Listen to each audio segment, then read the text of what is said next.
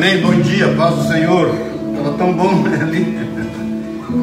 Estava ali viajando. Bom demais, queridos. Tudo na bênção aí? Como vocês estão? Só te lembrando que nós temos feito oração diária aí por esse mesmo canal, das 18 às 18h30. Tem sido uma bênção. Ontem fez 40 dias, foi o 40 dia. E eu creio que encerrou um ciclo, né? Não sei se você sabe, eu até falei ontem é, Beuzebu é o senhor das moscas e o ciclo de vida de uma mosca é 40, são 40 dias.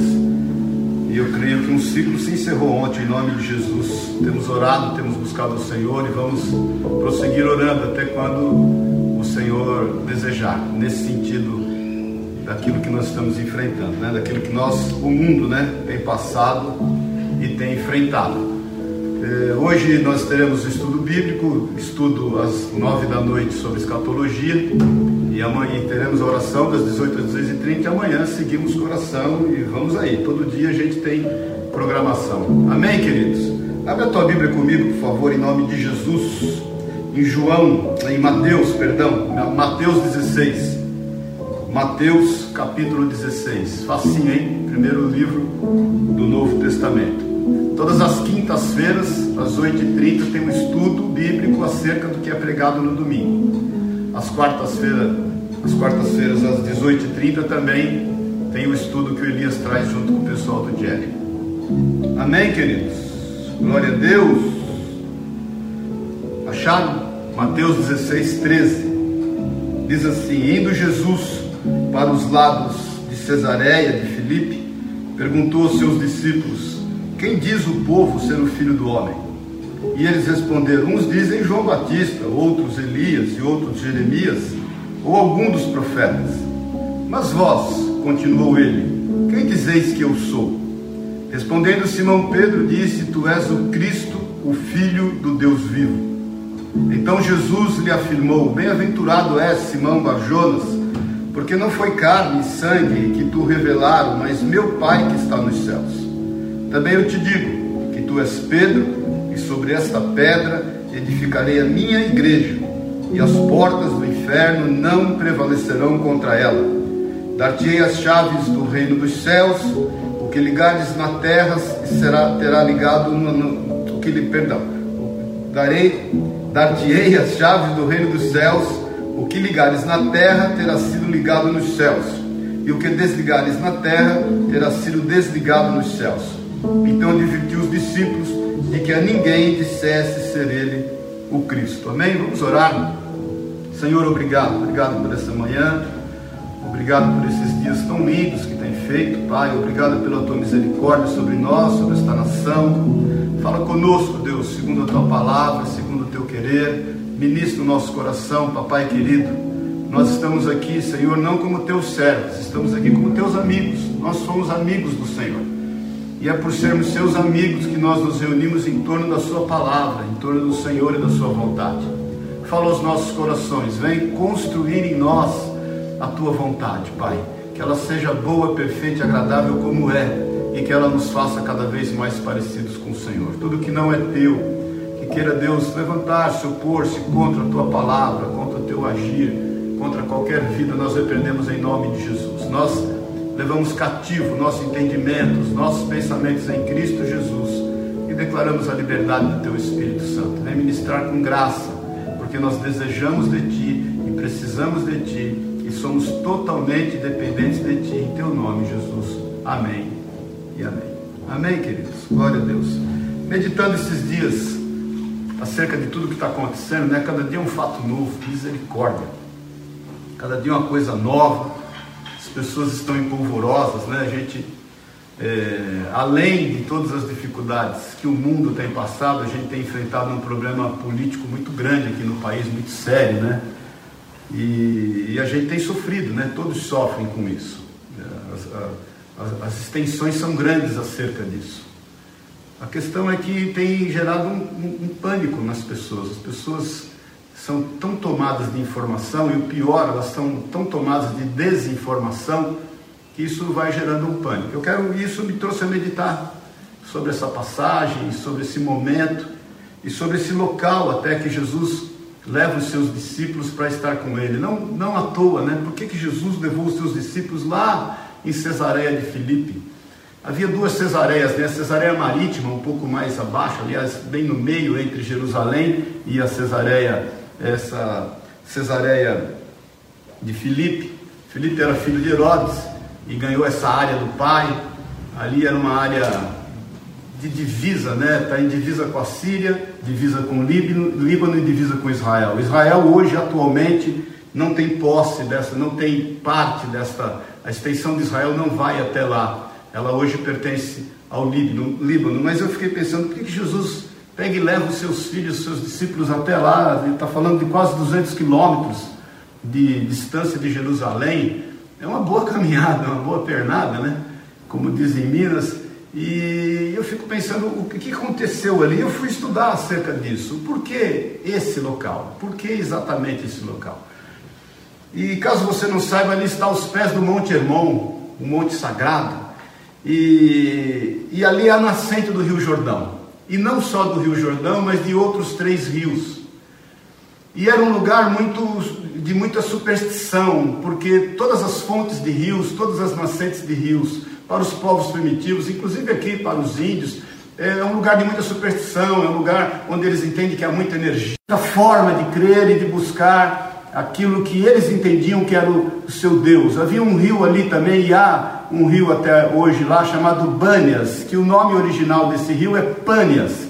Como ele foi tomado pelos árabes, ali aquela região árabe, o árabe não fala o, o P, né, mas fala o B, o árabe não fala primo, mas fala brimo, e aí o nome ficou o nome Banias. Mas eu fui pesquisar acerca disso e estudar um pouco mais a origem desse, desse, dessa questão do nome do Pânias, é porque ali foi erigido pelos gregos, pelos helenistas, um templo ao deus Pan, que eles criam que era o deus daquela região dentre outros deuses, mas era o deus mais cultuado daquela região. E ele deu origem ao nome do rio Pânias, que se transformou em Bânias. E, e o nome Pânias vem em função da atuação desse Deus que eles criam, que era um Deus que ele andava pelas matas, ele entrava nas cavernas, ele perseguia as pessoas que estavam andando e gerava pânico nas pessoas. O nome pânico vem daí, de Pânias.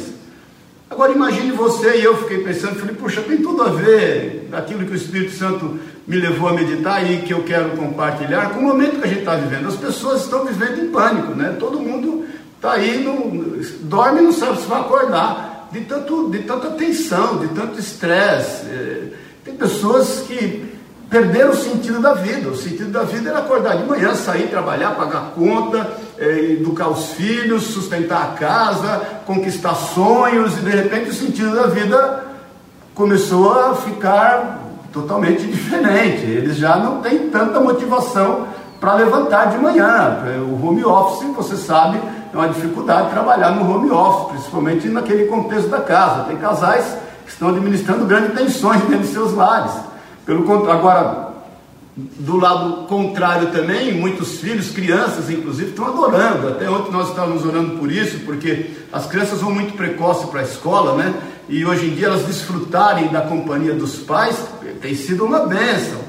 Mas muitas pessoas estão em pânico, não, não sabem. Tem quantas pessoas tiveram jornada de trabalho reduzida e, consequentemente, salário reduzido?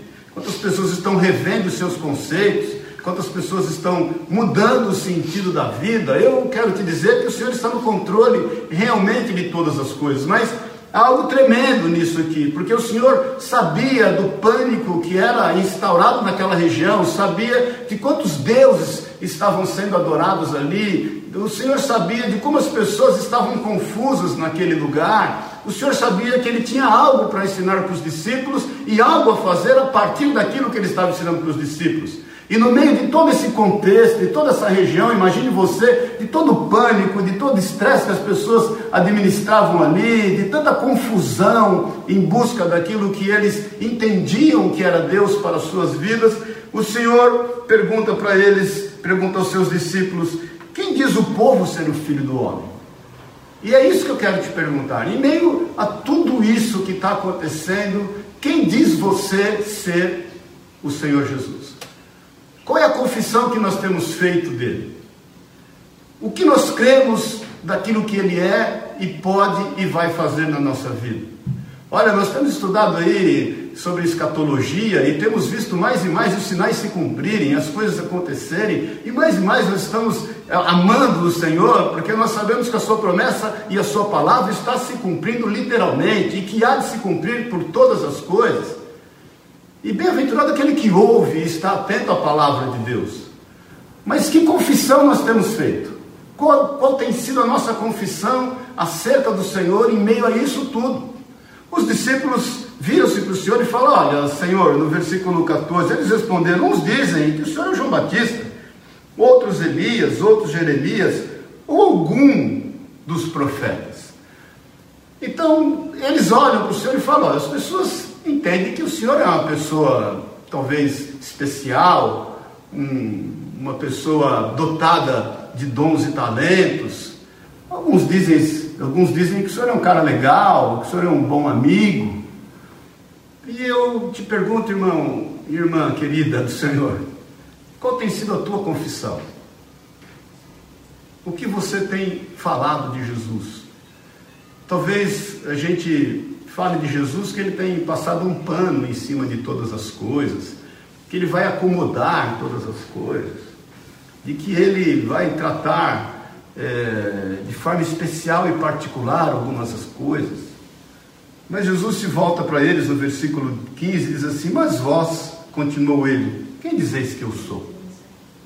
E eu quero estender essa pergunta, eu quero que você reflita acerca disso. Você, em especial, quem você diz que é Jesus? O que você está falando e crendo acerca dele? Qual tem sido a sua confissão? Eu quero te dizer, querido, que essa confissão pode mudar a tua vida. Essa confissão pode mudar não só a tua vida, mas das pessoas que estão ao teu redor. Essa confissão pode fazer toda a diferença nesse mundo em pânico. O mundo está em pânico, querido. O mundo tem buscado toda qualquer sorte de ideais, o mundo tem buscado toda qualquer sorte de crença. Há um sincretismo religioso aí tamanho. Agora, o que nós temos dito acerca de Jesus? Pedro faz uma confissão tremenda no versículo 16, respondendo Simão Pedro disse: Tu és o Cristo, o Filho do Deus vivo. Se nós não entendermos que definitivamente aquilo que está no nosso coração é o que tem que ser dito pelos nossos lábios, querido, e confessarmos publicamente, não haverá mudança. As pessoas continuarão em pânico, as pessoas estão, continuarão em, em volta das suas crenças, Jesus é o Cristo, o Filho do Deus vivo. Pedro declara isso com toda graça, com a misericórdia de Deus que havia sobre ele. Pedro se põe à frente, isso muda todas as coisas, porque o Senhor declara que ele só confessa isso. Olha que tremendo no versículo 17. Então Jesus lhe afirmou: Bem-aventurado és, Simão Barjonas, porque não foi carne e sangue que tu revelaram, mas meu Pai que está nos céus. Então Jesus começa a enfatizar no coração de Pedro dos discípulos que é a partir de Deus que todas as coisas acontecem, mais do que toda a criação que estava sendo adorada ali ao redor daquele cenário. As pessoas adoravam a criação, mas se esqueciam do Criador.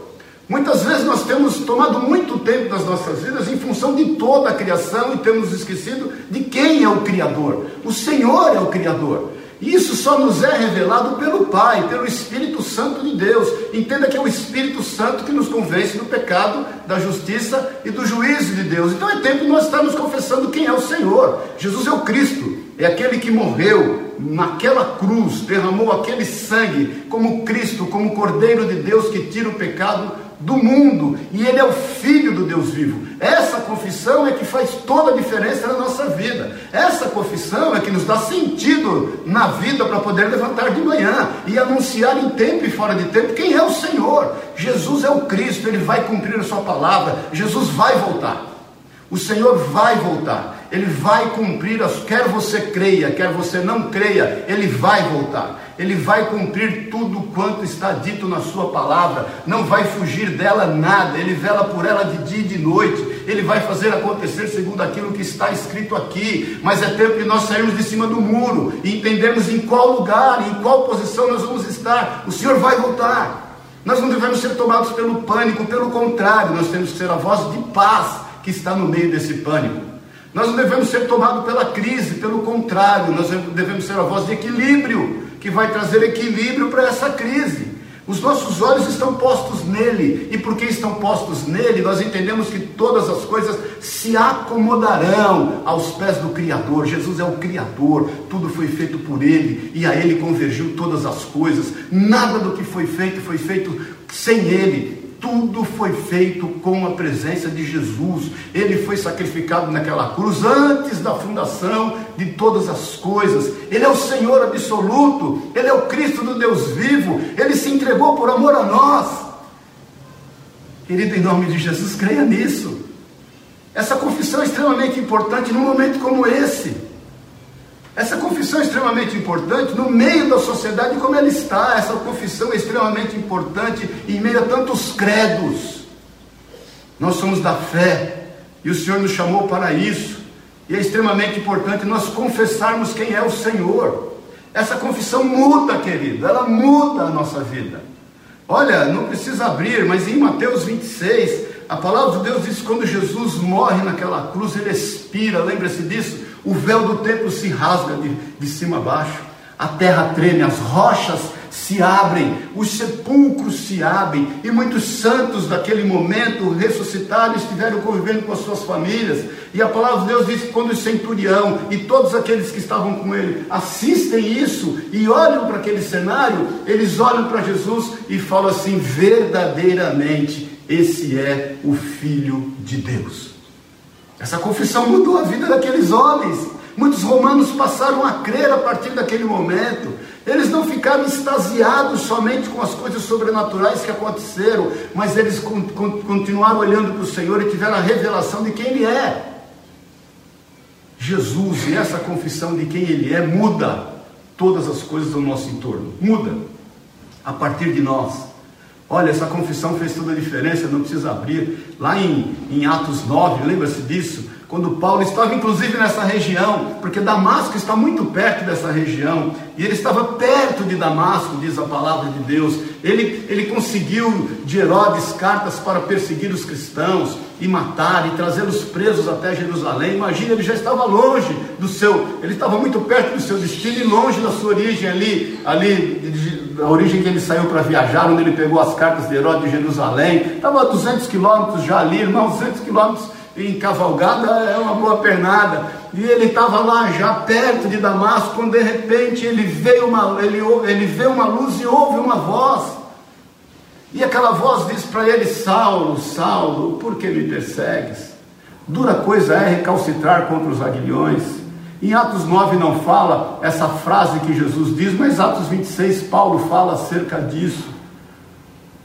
Os aguilhões, querido, era aquilo que o Senhor já vinha falando ao coração dele. Aguilhão é um, é um, é um objeto pontiagudo para amansar boi bravo, para colocar o boi no seu devido lugar, os aguilhões eram a voz do Espírito Santo de Deus, Saulo, olha, você, você, para você a sua religião, porque a Bíblia diz que ele suspirava ódio, que ele suspirava fúria. Olha, aquilo que você está adorando não é o Deus vivo, querido, você está adorando a sua religião, você está adorando o pânico que tem sido colocado por conta da sua religião, você não está adorando o Deus verdadeiro, você não vai conseguir lutar, ser tão insubordinado como você tem sido contra os aguilhões, você não vai conseguir mais.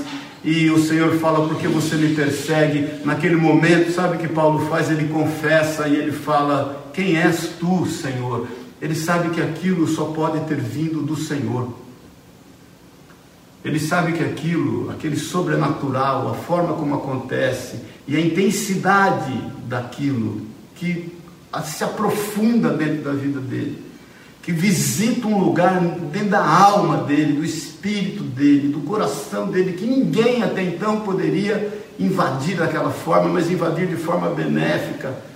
Ele, ele cai declarando: Quem és tu, Senhor?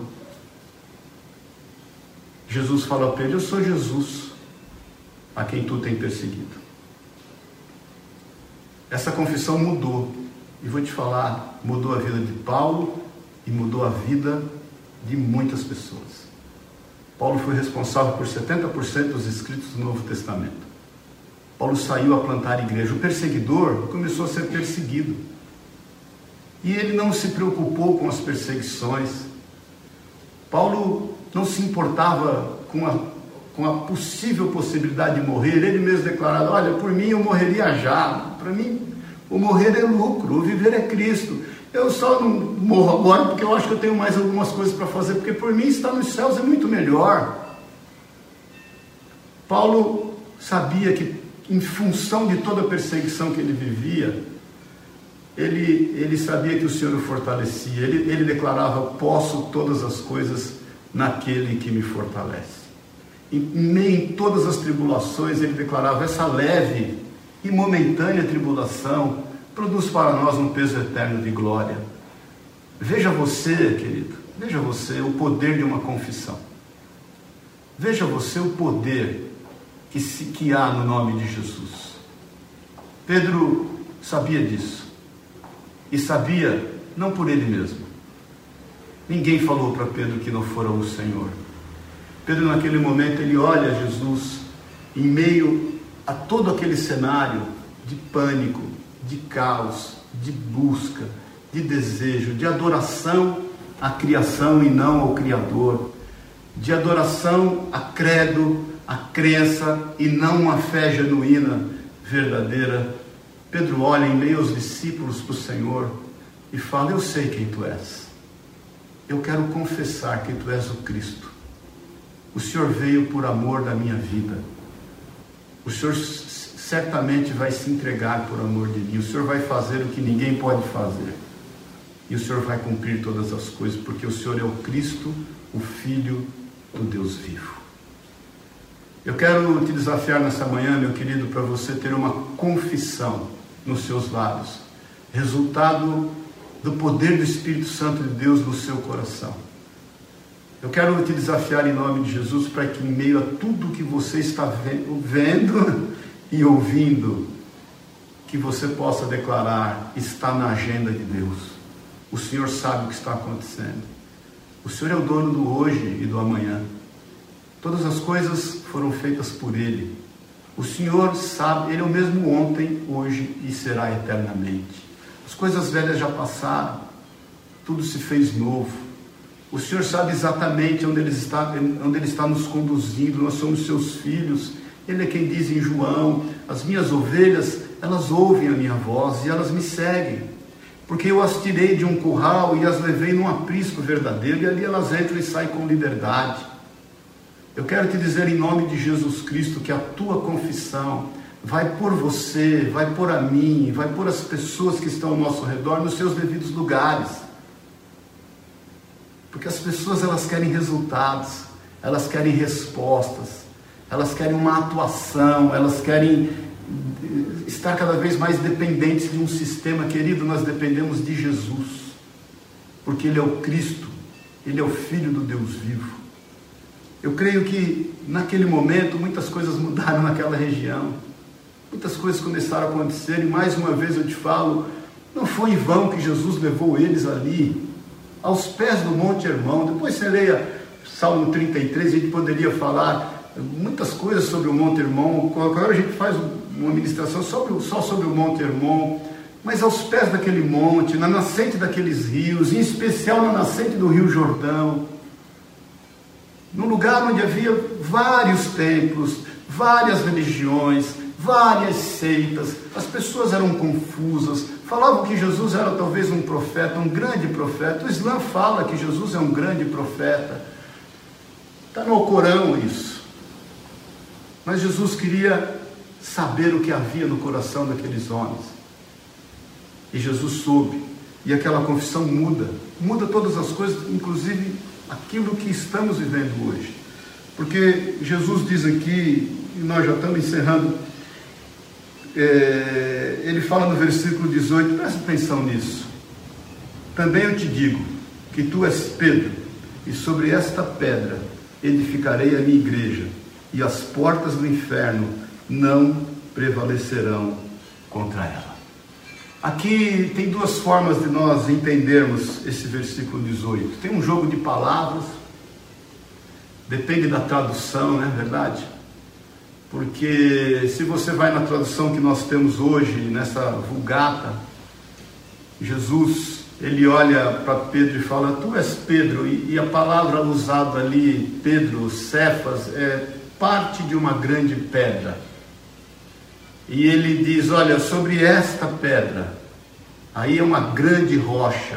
A palavra pedra usada ali, a segunda vez pelo Senhor, no grego, diz acerca de uma grande rocha. Então é como se ele dissesse assim: Olha, essa pequena pedra tirada desta grande rocha, é sobre esta grande rocha que eu vou edificar a minha igreja. Há uma outra, um outro entendimento acerca da tradução, que a palavra usada aqui não teria sido no grego suei petros. Suei petros quer dizer tu és Pedro. Há quem diga, alguns historiadores e, e teólogos, que essa tradução foi feita por São Jerônimo a pedido de um bispo de Roma na época.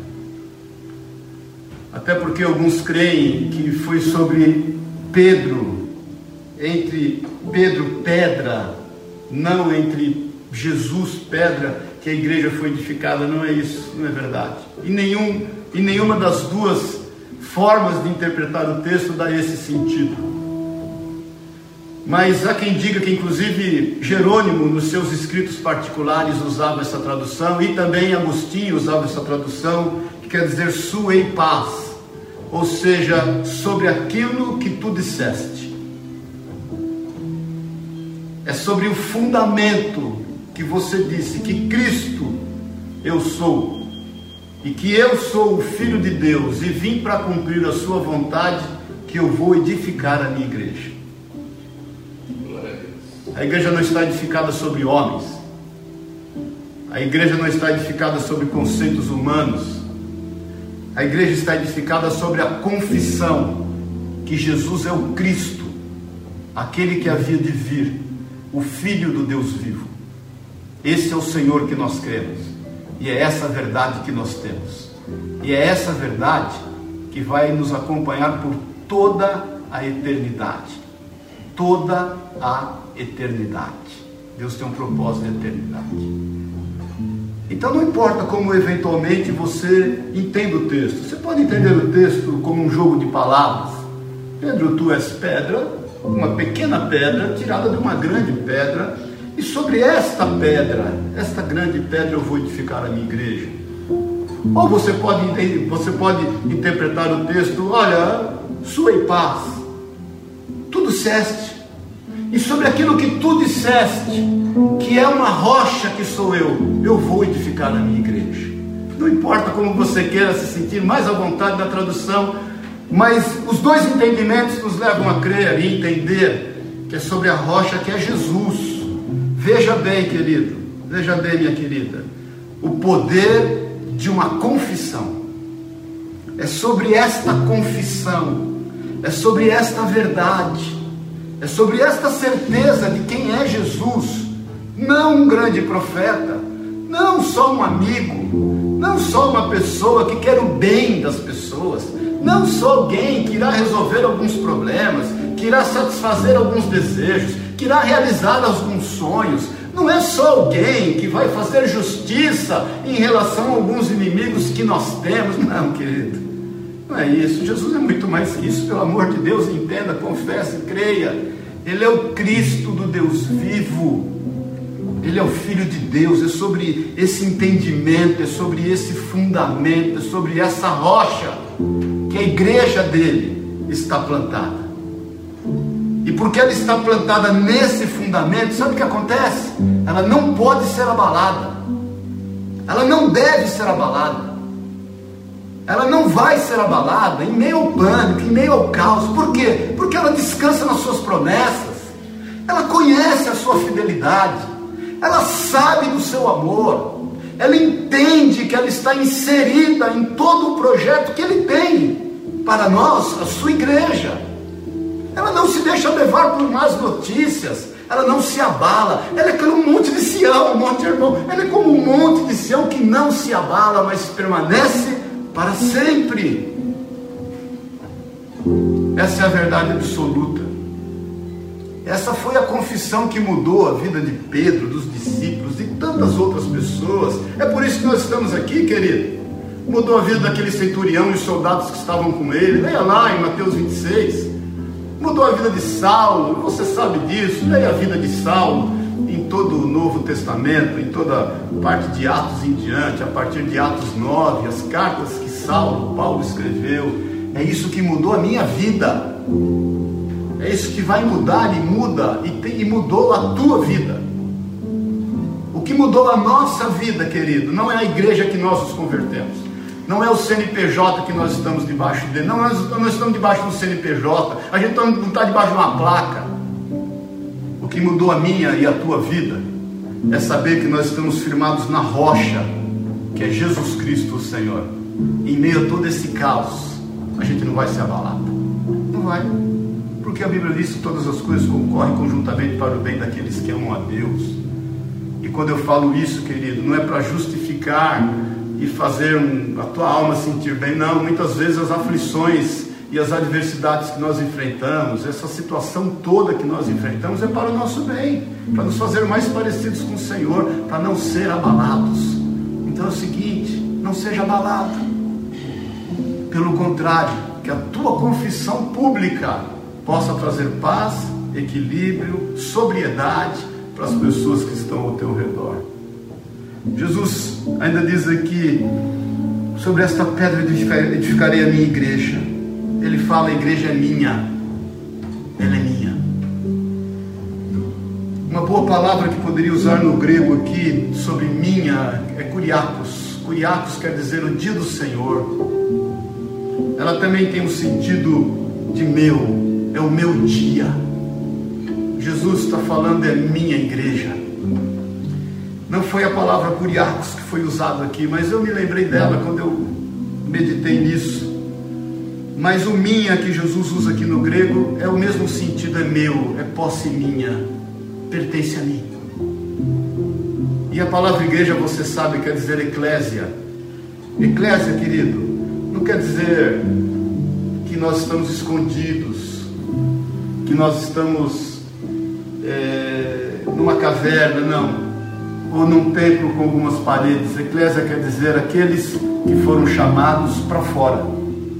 Eclésia quer dizer uma assembleia que se dá em praça pública, mediante prefeitos, governadores, mediante autoridades.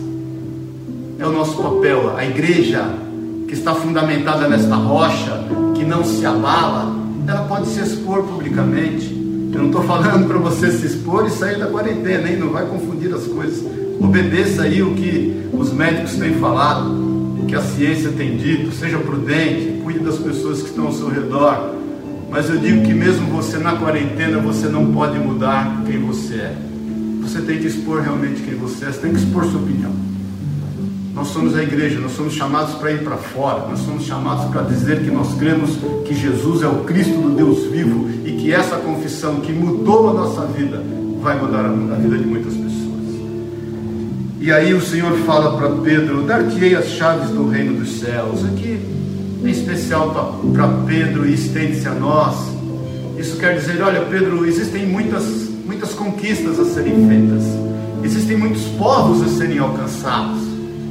Existem muitos credos que têm escravizado esses povos, existem muitas cadeias, muitos grilhões, existem muitas algemas que têm escravizado essas pessoas, mas eu vou te dar as chaves e elas vão abrir as portas. Tenha certeza, essas portas serão abertas.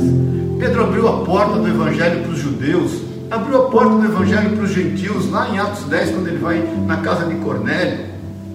E todos os discípulos saíram a pregar o Evangelho. Essas chaves, querido, estão nas nossas mãos até hoje. Porque quando nós nos deparamos com portas de Hades, como diz o texto aqui, com portas do inferno, que aparentemente estão cerradas, escravizando, escravizando as pessoas por trás delas, nós temos as chaves para abri-la. Deus nos deu essa autoridade. Ele aqui fala aqui, dar-te-ei as chaves do reino dos céus. O reino está aí, querido. Isso nos foi confiado por conta de uma confissão. O que ligares na terra terá sido ligado no céu, o que desligares na terra terá sido desligado nos céus. As portas do inferno não podem prevalecer contra nós. O sim, preste atenção, que o sim da igreja na terra é o sim da igreja nos céus. O não da igreja na terra é o não da igreja nos céus. O que não quer dizer que a gente vai sair por aí fazendo bobagem que Deus vai consentir. Não, não é isso. Porque aquele que confessa que Jesus Cristo é o Cristo do Deus vivo, ele sabe o que faz, dirigido pelo Espírito Santo de Deus, ele não transcende, ele não peca, ele não anda em caminhos tortuosos. Ele sabe que o seu objetivo e o sentido da sua vida é andar segundo a sua confissão. Amém, queridos? Em nome de Jesus. Então, advertiu os discípulos que a ninguém dissessem serem o Cristo. Naquele momento, o Senhor fala: olha, ainda não é tempo de, de você espalhar essa verdade, deixa todas as coisas se cumprirem. E o Senhor falava isso não porque estava se preocupando consigo mesmo, mas com seus discípulos. Ele sabia que algumas coisas eles não suportariam, como na verdade você sabe, não suportaram. Mas uma forma de você entender que aquela pedra jamais poderia estar sendo firmada a partir de Pedro. Não poderia. Se você ler o texto logo em seguida, depois você leia aí, quando Jesus diz que vai para Jerusalém e ele vai ali se entregar e cumprir o seu papel de Cristo. Esse mesmo Pedro, ele chama Jesus e fala: Olha, Jesus, não faça isso, eu vou impedi-lo, o senhor não pode passar por isso. Jesus olha para ele e fala: Ah, está quebrado, está ficando louco, querido. Sai daqui, Satanás. Não quer dizer que Jesus estava falando que Pedro era o Satanás, mas a influência que ele estava querendo exercer sobre a vida dele, Jesus, era de Satanás. E Jesus fala: Olha, não faça isso porque você vai ser pedra de tropeço. Então Jesus não, ele não firmaria a sua igreja, quem somos, em cima de um homem, de uma pedra humana, para que depois essa pedra também se tornasse uma pedra de tropeço. Não que enfatiza que Jesus nos firmou nele, a rocha é ele. Então eu quero te levar a meditar isso durante todo o dia hoje, em nome de Jesus, a fim de você poder praticar isso por toda a sua vida. É muito importante que nós, quando nós meditamos algo, isso entra nos nossos corações, isso nos alimenta de forma tal que isso norteia os nossos passos. Jesus é o Cristo, Filho do Deus vivo. Essa confissão ela não só muda a tua vida, mas ela muda o entorno ao teu redor. Talvez você se leve hoje, eu quero te levar, nós vamos orar, eu quero te levar a esse cenário. Monte Hermon, nascente dos rios, um povo com um sincretismo religioso tão grande, pessoas amedrontadas, pessoas com pânico, pessoas sem a certeza do amanhã pessoas que creem mais na criação do que no, no Criador, e alguém no meio de todo esse cenário, firmado na rocha genuína, verdadeira, que não pode ser abalada, que somos nós, a Igreja de Cristo, que fomos chamados para ir às ruas e falar aquilo que cremos, e nós só o cremos, porque foi o Senhor quem nos revelou isso. Não foi mão de homens, querido. Você não se converteu por mão de homens. Foi o Senhor Jesus Cristo. Você só vai chamar a Pai um que está nos céus. Esse negócio de pai espiritual, mãe espiritual, em nome de Jesus, pare com isso, querido. Você só tem um pai que está nos céus. Você tem o teu pai e a tua mãe física. Espiritualmente, você só tem um pai que está nos céus. E foi ele que te alcançou. Ele usou vidas para te alcançar. Glória a Deus por isso. Honrado seja o nome do Senhor. E dai honra a quem tem honra. E abençoe aqueles que foram usados por Deus para te alcançar, para alcançar a sua vida. Mas só o Senhor toda honra e toda glória. Não há intermediários entre você e o Senhor. Não há. Não existem intermediários entre você e o Senhor. Você não pode ser abalado. E é essa igreja que somos nós, que o Senhor chama para fora, para no meio de toda esse, todo esse pânico, de toda essa adoração à criação, nós podemos dizer: olha, há um Cristo, Jesus, o Filho do Deus vivo, que pagou um preço, e a partir daquele preço pago, tudo mudou. E olha, ele vai cumprir a sua palavra, ele vai voltar. Tudo o que está acontecendo está na agenda dele.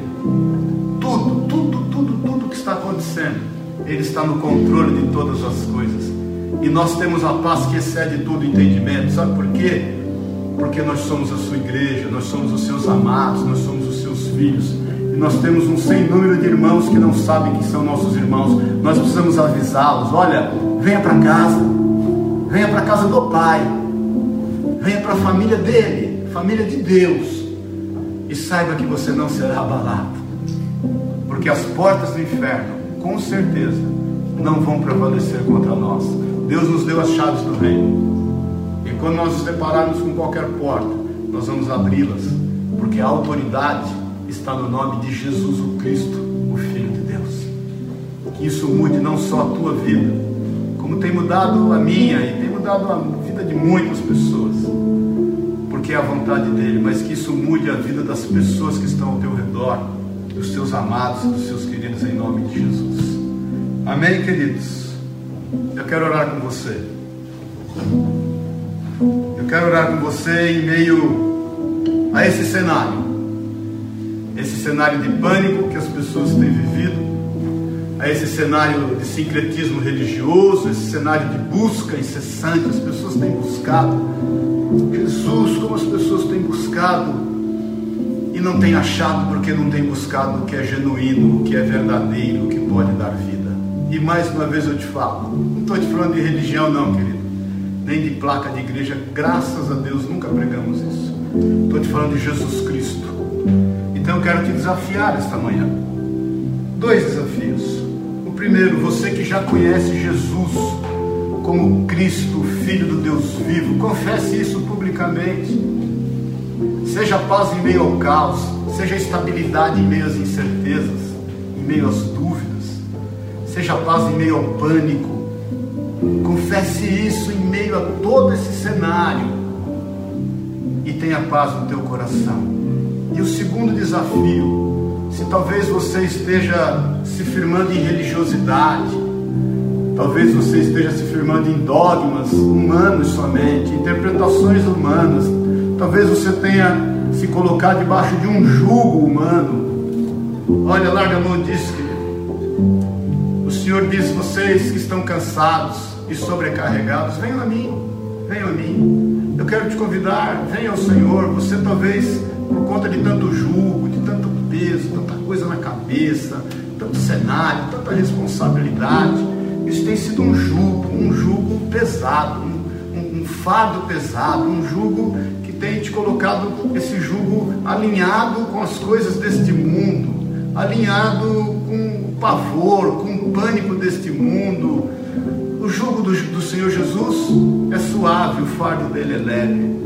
Vinde a mim, vós que estáis cansados e sobrecarregados, e eu vos aliviarei. Experimentai de mim, diz ele, que sou manso e humilde de coração. E vereis que o meu jugo é suave e o meu fardo é leve. Então, esse é o segundo apelo que eu quero te fazer. Vá ao Senhor Confesse Ele hoje. Declare onde você estiver aí agora. Declare Jesus. Eu quero dizer em bom e alto som que Tu és o Cristo do Deus vivo. Tu és o Filho de Deus. Ninguém poderia fazer por mim o que o Senhor fez. O Senhor mudou a história naquela cruz. O Senhor trouxe bênção em meio à maldição. A paz que excede todo entendimento veio sobre a minha vida. Nós olhávamos para ti, como diz Isaías, não víamos em ti parecendo em formosura, no entanto, o castigo que nos traz a paz foi lançado sobre o Senhor. Isaías 53. Então quero te desafiar a isso, querido. Eu quero te desafiar a olhar toda a criação e dizer: toda a criação te louva, toda a criação rende a ti louvores, porque tudo foi criado por ti, acima de ti outro igual não há. O seu nome é sobre todo nome e eu quero te agradecer pelo fato de ser seu filho. Isso me foi revelado por ti, para o louvor da tua glória. Amém, querido? Você crê nisso? Vamos orar. Pai querido, no nome de Jesus, A tua palavra diz que muitas são as aflições do justo, mas o Senhor de todas o livra. Nós queremos te pedir no teu santo nome, Jesus, que o Senhor venha a manifestar-se no nosso meio como Cristo, Filho do Deus vivo, que essa confissão, Senhor, tome não só a nossa vida, mas a vida daqueles que estão ao nosso redor. Eu quero te pedir agora, Deus, em nome de Jesus, ser com cada um, Senhor, aonde, aonde a minha voz chegar, que seja a tua voz tocando a vida e os corações. Eu quero declarar em nome de Jesus equilíbrio, equilíbrio. Eu quero declarar paz que excede todo entendimento. Eu quero declarar o amor que está contido nesta palavra sobre a vida dos seus filhos.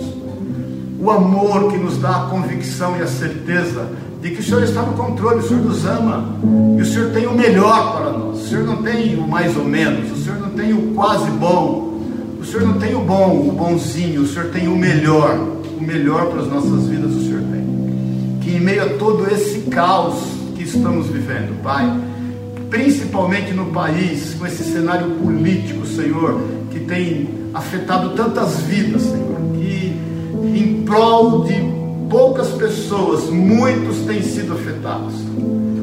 Senhor, esse país que tem sofrido há tantos anos, Senhor, com tanta injustiça social, esse país que tem sofrido há tantos anos, Pai, com tantos governantes infiéis, pensando em si mesmos, e que foi tão defraudado, tão roubado, o Senhor pôs, colocou, plantou, edificou aqui a nós a sua igreja que não pode e não vai ser abalada. Pai, em nome de Jesus, que nós estejamos nas ruas falando do teu amor, na medida do possível. Que nós estejamos nesses meios de comunicação declarando quem é o Senhor. Que nós estejamos no nosso seio familiar, bendizendo o teu santo nome, porque nós não seremos abalados, porque nós estamos plantados na rocha verdadeira que é o Senhor. Sua em paz. Foi aquilo que Pedro disse. E aquilo que Pedro disse pelo Espírito Santo de Deus é que nós estamos firmados. É onde o Senhor fundamentou a sua igreja na rocha, que é Jesus Cristo, Senhor. Eu quero te pedir no teu santo nome, Jesus, traga paz aos nossos corações.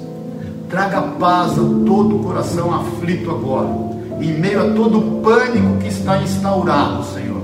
Que isso tome o seu devido lugar e que se submeta ao fato de que nós estamos na rocha, plantados nessa rocha, que não se abala e que permanece para sempre. É o que eu te peço em nome e na autoridade de Jesus Cristo, Senhor. E eu quero profetizar disso sobre a vida dos teus filhos, para a honra e para a glória do teu nome, Jesus. Essa paz que excede todo entendimento. Aleluia. Amém, querido? Descanse nessa verdade, descanse nessa verdade. E, e aproveite a oportunidade, viu? Paulo diz: olha, uma, uma grande porta de trabalho se nos abriu, mas há muitos opositores. Saiba que, a despeito das oposições, te foi confiada a chave do reino dos céus. Então, descanse nessa verdade. Olhe para toda a criação e bendiga o nome do Senhor. Olhe para tudo que está acontecendo e bendiga o nome do Senhor. E saiba que essa rocha genuína verdadeira é que nós estamos plantados e as portas do inferno não prevalecerão contra nós. Amém, queridos? Nós avançaremos, nós resgataremos as pessoas e nós declararemos da paz que excede todo entendimento. Amém? Que em nome de Jesus você creia e descanse nisso. Não se esqueça, hoje à noite, hoje à tarde estaremos orando, das 18 às 18h30, 21 horas, estudo escatologia que acaba nessa quarta-feira. Amém, querido? Tem hoje e quarta também. Que o amor de Deus, o Pai, graça eterna de Jesus Cristo, o nosso Deus amado, que nos firmou na rocha que é Ele, e que a unção, o poder, a revelação, a companhia do Espírito Santo seja sobre a tua vida, em o nome de Jesus, Senhor. Amém. Amém. Deus te abençoe.